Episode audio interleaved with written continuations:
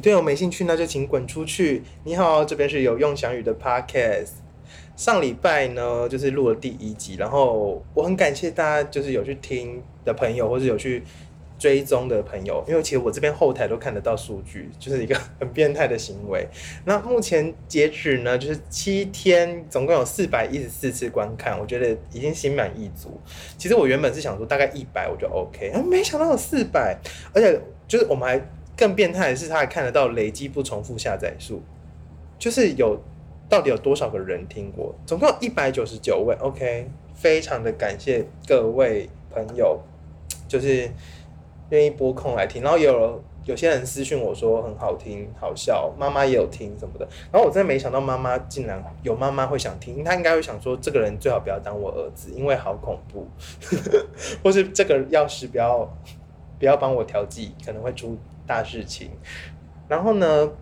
就是因为好像它会有一个评分机制什么的，所以就是如果大家闲来无事的话，可以按一下订阅，或是写个评论这样子，我就会也看得到啦。就是不一定要私讯我，你可以写评论，我觉得就是给大家都看得到。这样苹果好像会更加推播这个节目，我觉得好像也是一件好事。好，废话说到这边，上礼拜呢，我们是不是说了就是我在花莲实习的一些故事，然后。那时候是我大学五年级的时候，我大学念五年，就我们我们系是念五年。那时候是大五上的时候，你知道毕业的前一年的上学期，那时候就知道准备什么，准备研究所。所以今天就要讲就是我准备研究所的故事。怎么开始啊？因为我准备研究所的故事，你知道，大家准备研究所，很多系准备研究所，他们就是什么去补习呀，或怎样考证照啊，或者什么推甄，赶快进，就是各种各种都有。但是，鄙人为药学系的学生，那台湾的药学系就是非常的没有念研究所的风气。例如说，我大学念的是中国医药大学。是台湾的，台湾的不是中国的，台湾的中国医药大学位于台中，然后我们系上就是大概有两百一届有两百二十位同学，最后去念研究所的几位呢？嗯，根据我的统计大概是十二位，所以大概只有百分之五的就念药学系的同学，我们系啊会去念研究所，就是这个比率非常非常的低。那比起来是不是很好考？很想说是，但也不是，因为其实名额没那么多。然后我们系呢就是。报考率这么的低嘛？但会有很多别的系，比如说化学系啊，呃，药妆、箱装的，他们会来念药学所，或是化学的、化工的，都有可能会来念药学所。就我的，我现在很多同学都不是药学系的啦。反正呢，我为什么那时候会想考研究所？原因就是因为我大三的时候去药厂实习，然后我就后来就不知道。从哪里听来，就是念研究所在药厂或是药商这方面会蛮需要的，或是怎样怎样？或许是空穴来风，我就有听到这句话。反正我就会自己把它记在心里。我就想说，好，那我要念研究所。但当我实那时候实习的时候，已经是三下了，所以我四上在干嘛？在玩。四下我才真的进实验室，跟学长姐就是学一些东西。这么晚开始，人家五上就要考试了，我四下才进实验室，然后还爱进不进。就是一个非常没有上进心的牌子，但是我那时候就是我这个人呢，就是很有一个很贱的个性，就是我一旦要做什么事，我就会昭告天下，然后这件事就是，哎，大四的时候吧，还大五的时候，就跟大家，就是你知道，我就会抛线动之类，我就跟他说我要考研究所，然后大家一片就是想说相遇疯了，就是这么不爱念书。我先讲一下我大学是多不爱去上课，就是我出席率大概是。就是跟报考研究所的比率一样，是五趴。不点名的课我就不会去，然后其实在上课也是非常不认真，几乎都在玩手游 或是吃早餐，就是一个非常不上进的孩子。然后那时候我要说我要考研究所，所以大家就是想说这么不爱上课。然后你知道大学不是那种实验课嘛，就是念二三类的同学，你们还有一些什么生化实验、普化实验、呃有机实验。相遇呢，全部都乱做，就是做到那个助教都想说，干这个人应该有问题，因为我跟别人做一样的步骤，都会做出不同的东西，完全就是一个非常不适合念研究所的一个人吼。但最后呢，放话说要念研究所，但呢，我这个人又是死爱面子，我我又爱放话，但又死爱面子，所以我后来就硬考，所以我那时候就昭告天下说，好，我要考研究所喽。我先跟大家说一下，就是推甄的话，研究所大大部分是分推甄，然后另外一个是考试，然后一个是在上学期，一个是在下学期。然后因为那时候我我上在实习嘛，就是上一集的内容，就是我在花莲实习。哦，我的大学在哪？在台中。大家都是上学期的时候准备推甄，但我上期学期整个在花莲，我整个隔了一个中央山脉，所以有很多东西我都不知道，比如说呃报名时间呢，呃需要的资料啊，呃需要推荐函呢，呃我要申请学校的呃成绩证明文件，我全部都没办法申请，而且我到非常晚才知道这件事。当这么神经大条，在花莲还在那边背病人的名字，然后把急诊电脑关掉了相遇。他完全忘记要申请研究所，但我就整个放话，我就说我要考研究所，但我根本没去查每一间什么时候报名。所以当我想起来要报名的时候，全台的药学所、国立大学 全部都截止了。怎么会发生这种事？你就想说，哦，谢祥宇就是疯了。然后呢，等到我实习结束，因为我实习是从暑假开始，然后结束的时候是在十月中。当我回台中的时候，第一件事就是马上查还有哪些学校可以报名。那时候全台湾剩三间学校可以报名。最近就是大学懵懂无知的弟弟妹妹，他们就会问我说：“哎，当初怎么会想考这几间？”原因就是没有学校可以报名了，我只剩三间学校可以报名：北医、中国医还有长庚，所以我就报这三间。大概就是这样。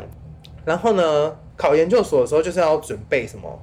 备审、面试，对，就是差不多是这样。只是每间学校的面试形态不不太一样。反正我那时候就剩这三间，所以我就赶快，我只剩一个礼拜的时间，我可以做所有的备审资料。我就开始啪啪啪乱打乱打，然后发现有学校要推荐函，赶快去学校找老师帮我写推荐函。然后我还写的很烂，我还写完老师，我写完还送给老师，老师还帮我改完回来，因为他觉得我他妈在乱写。老师真的人很好哦，就是呃中国一的一位女神，我在这边。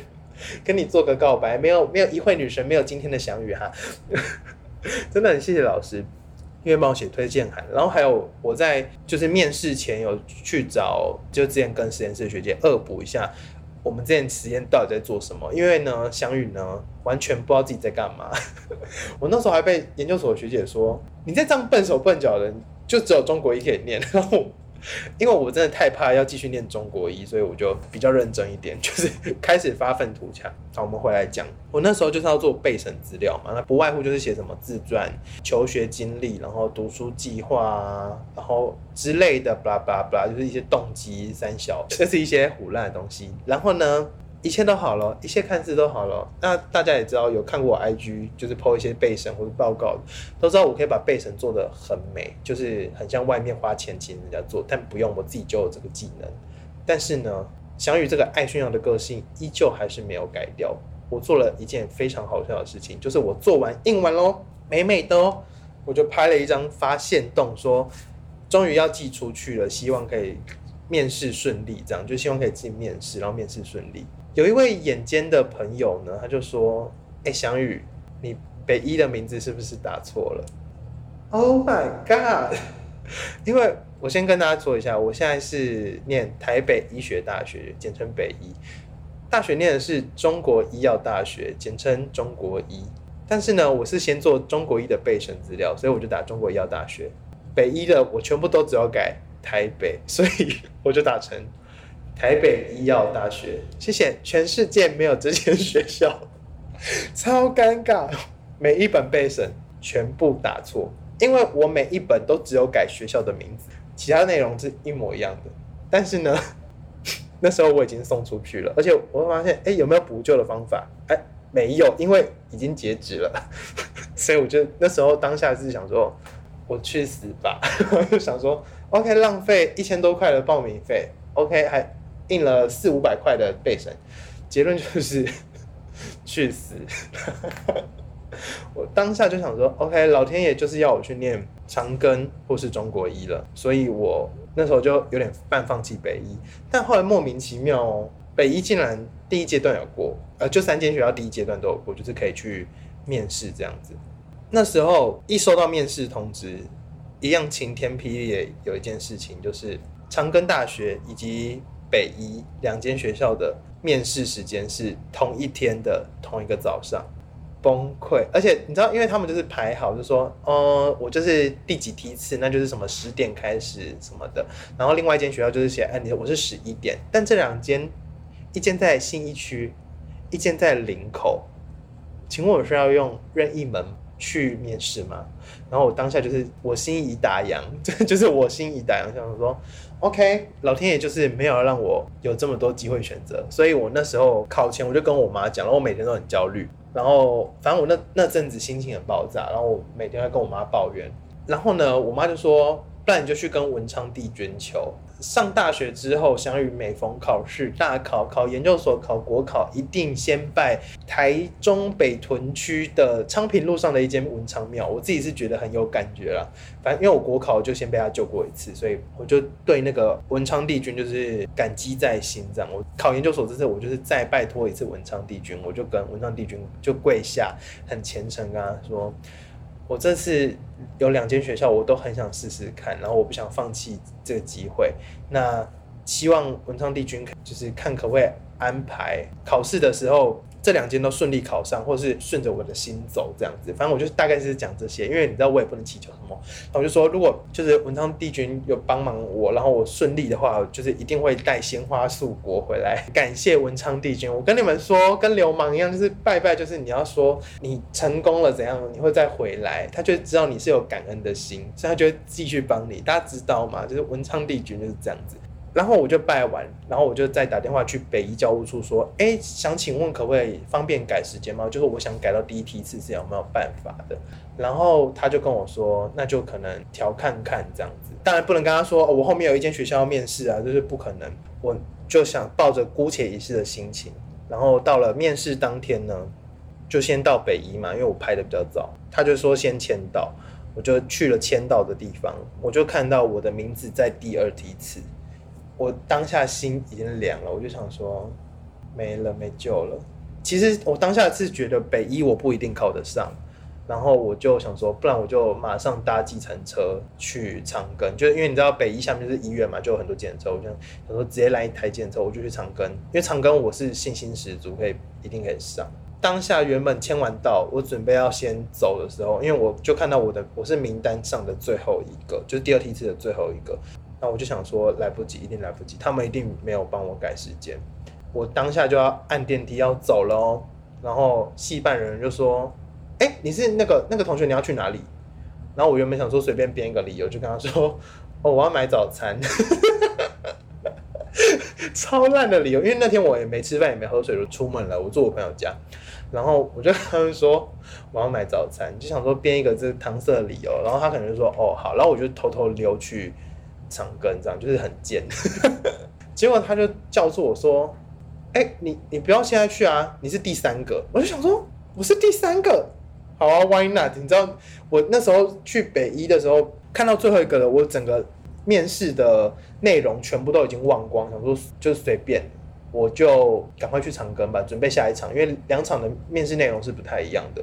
然后结果他就说我是第三个，我就想说好啊，那我就赶快直接去面试。然后我就直接排在第三个，连过三关的面试，然后就面完，就就面完，然后面完也非常的快。我真的是当下非常的感谢台北医学大学有让我这个机会，让我顺利的考试。后来就顺利的面试完，然后去去面试下一场，就一切时间都超级充裕，这样。然后我就觉得真的太好了，那时候真的觉得文昌帝君真的是太强大，真是推荐所有人去拜文昌帝君啊！没有还也要谢谢北医的处事人员，非常。感激，然后让我考试这样，然后北医的面试我大概讲一下，因为可能真的有同学要考北医，我就快速讲一下。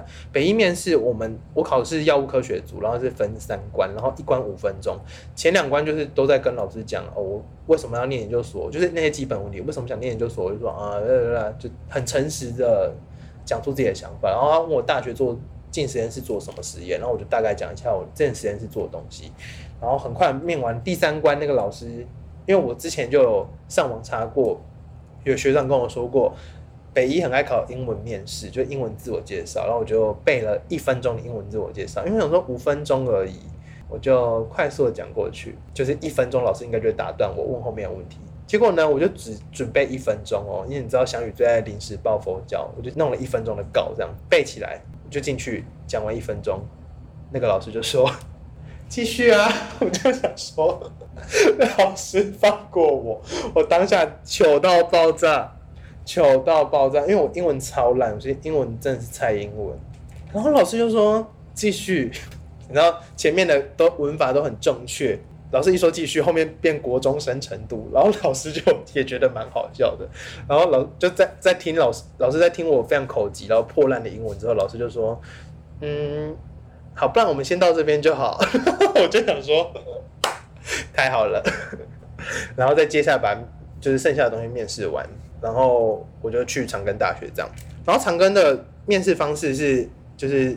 三个老师在同一间，然后我要准备自己的 PowerPoint，然后讲完。然后我每次面试都会发生奇怪的事情，不知道为什么。老师就听我讲完我的 PowerPoint，就简报这样子，自我介绍等等的。老师就直接问我说：“你你可以讲一下长庚大学的，就是我们系所的优点吗？”我说：“哦，你们长庚就是资源很丰富，然后师资也都很强之类这种东西，就是要先捧他们嘛。”然后他就说。那你觉得长庚的缺点是什么？然后我当下就是真的是想都没想，我就说了超失礼的一句话，我就说：“哦，长庚没有要学习。”最怕空气突然安静。我跟老师对看，彼此对看，安静到不行。我当下想说完了，然后我就想说：“OK，良去。”那天面试完，我就想说：“OK，北医跟长庚再见，我要回去念。”中国一了，惨到疯哎！然后呢，呃，在面试中国一，因为中国一我报了三个所，就乱随便乱报的，就是想说不要浪费钱，因为他说可以报三个所，就随便乱报这样。然后呢，在中国一面试的当天的早上，北一寄成绩单来了，就哎没有是北一是放榜了，我呢竟然是 北一的榜首，超级好笑。我笑到不行，我说怎么可能？我乱讲到不行。那个英文台北老师说，我们就到这边就好。我现在是北一的榜首，而且甚至我的背审的封面全部都是写错的。然后我就是很想问台北医学大学到底有没有在看背审？肯定是没有。所以大家背审要做的很漂亮吗？我觉得呃，可能也未必，因为说不定根本没有被看，然后面试乱讲。然后就榜首，很好笑。然后后来长庚也有顺利争取，就是两间都争取这样，所以我就没有面试中国一的三个所。然后我就获得后来获得三张零分的成绩单，还蛮好笑的。我其实根本不知道自己怎么考的，因为那时候北一成绩单寄来的时候，我看分数就觉得啊应该可以争取，因为我后来总共好像八十七分吧，我自己觉得算蛮高的，而且面试很高，八十九。我想说，哎，那应该是蛮稳的，就我也没想到会发生这种事。然后后来呢？长庚面试的那一天，我就一直觉得有一个老师很帅，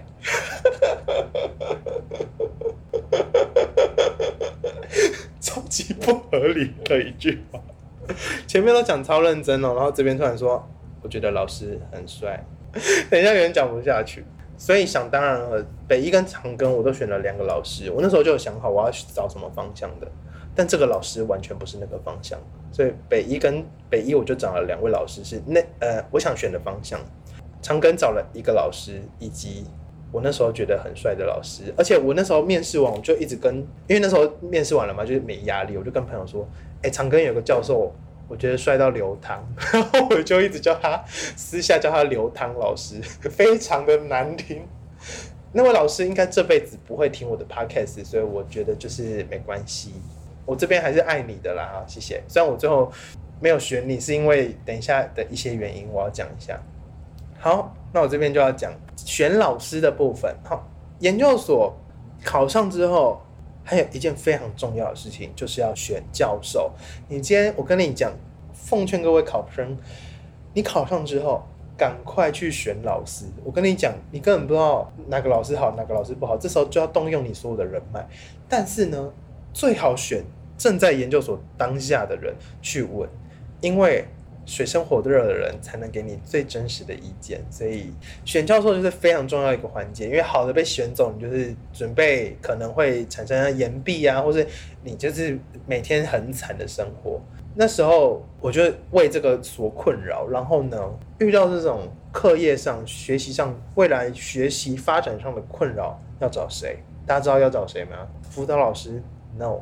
要找文昌帝君，没错，文昌帝君又出现了。这次翔宇又到文昌帝君的面前跪下来，已经奉上新鲜的鲜花束果。因为文昌帝君顺利的帮翔宇考上，但是翔宇又有新问题，我就跪在文昌帝君面前，宝贝宝贝啊，这个老师好吗？呃，长庚好吗？北医好吗？你知道保出来就是，哎，好像都蛮有前途的，哎，没没什么差。然后我那时候就想好四个教授我要选的。好，北一 A 教授是适合的老师吗？圣杯。北一 B 教授是适合的老师吗？圣杯。长庚 A 教授是适合的老师吗？圣杯。长庚刘汤老师是适合的老师吗？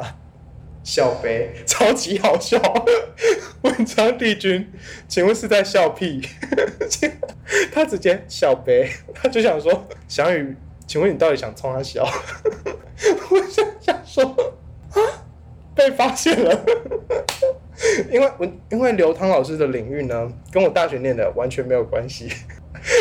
当下文章帝君就想说，你要不要先 冷静一下，再来问我问题？我只能说，文昌帝君真的谢谢你，不然我现在进去可能就是痛恨那个老师，毕竟就是全部都做不出来。好，反正就是大概是这样，所以后来我就选了现在北医的老师。那原因呢，就是因为。现在这个老师，他当初跟我说，我们实验室都在做细胞，没有在做动物。我就想说，太好了，我就是最讨厌老鼠，然后什么的。我觉得细胞很好，就也都不会跟我讲话。我就抱着这个心态来了现在老师的实验室。时光飞逝，到了我进实验室，我那时候就是考完，在台中考完药师二结果考就考完，八月我就上台北。我想说，我来实验室喽，我要进来学，先学。在暑假学一些东西，见到老师第一句话，老师问我：“翔宇，你会怕老鼠吗？”OK，梦碎，整个梦碎。我以为我研究所就是跟细胞数得好就好喽，结果现在在干嘛？每天都在喂老鼠、跟杀老鼠、跟抽血，然后我的八月就都在用老鼠。OK，所以不要太相信老师说的话，有时候文昌帝君给你的圣杯。可能过了半年后就不是圣杯，就是笑杯。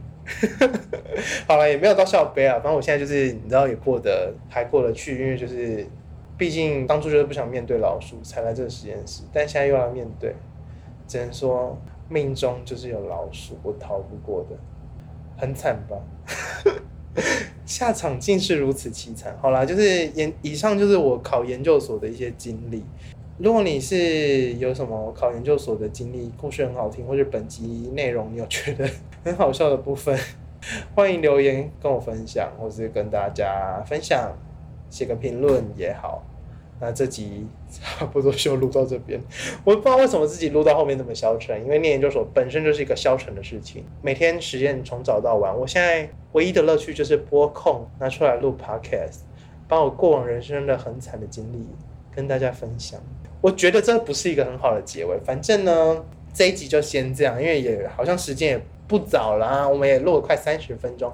下一集呢，我应该会找我的朋友来，或是家人其中一个，会聊聊过去的一些事情。好，那今天的 podcast 就到这边喽。那还没订阅的朋友，赶快去订阅 Apple Podcast、KKBox、Spotify 跟 Sound On 都已经上线了。然后我会每周尽量固定更新的啦。目前是这样子。那就这样喽，拜拜。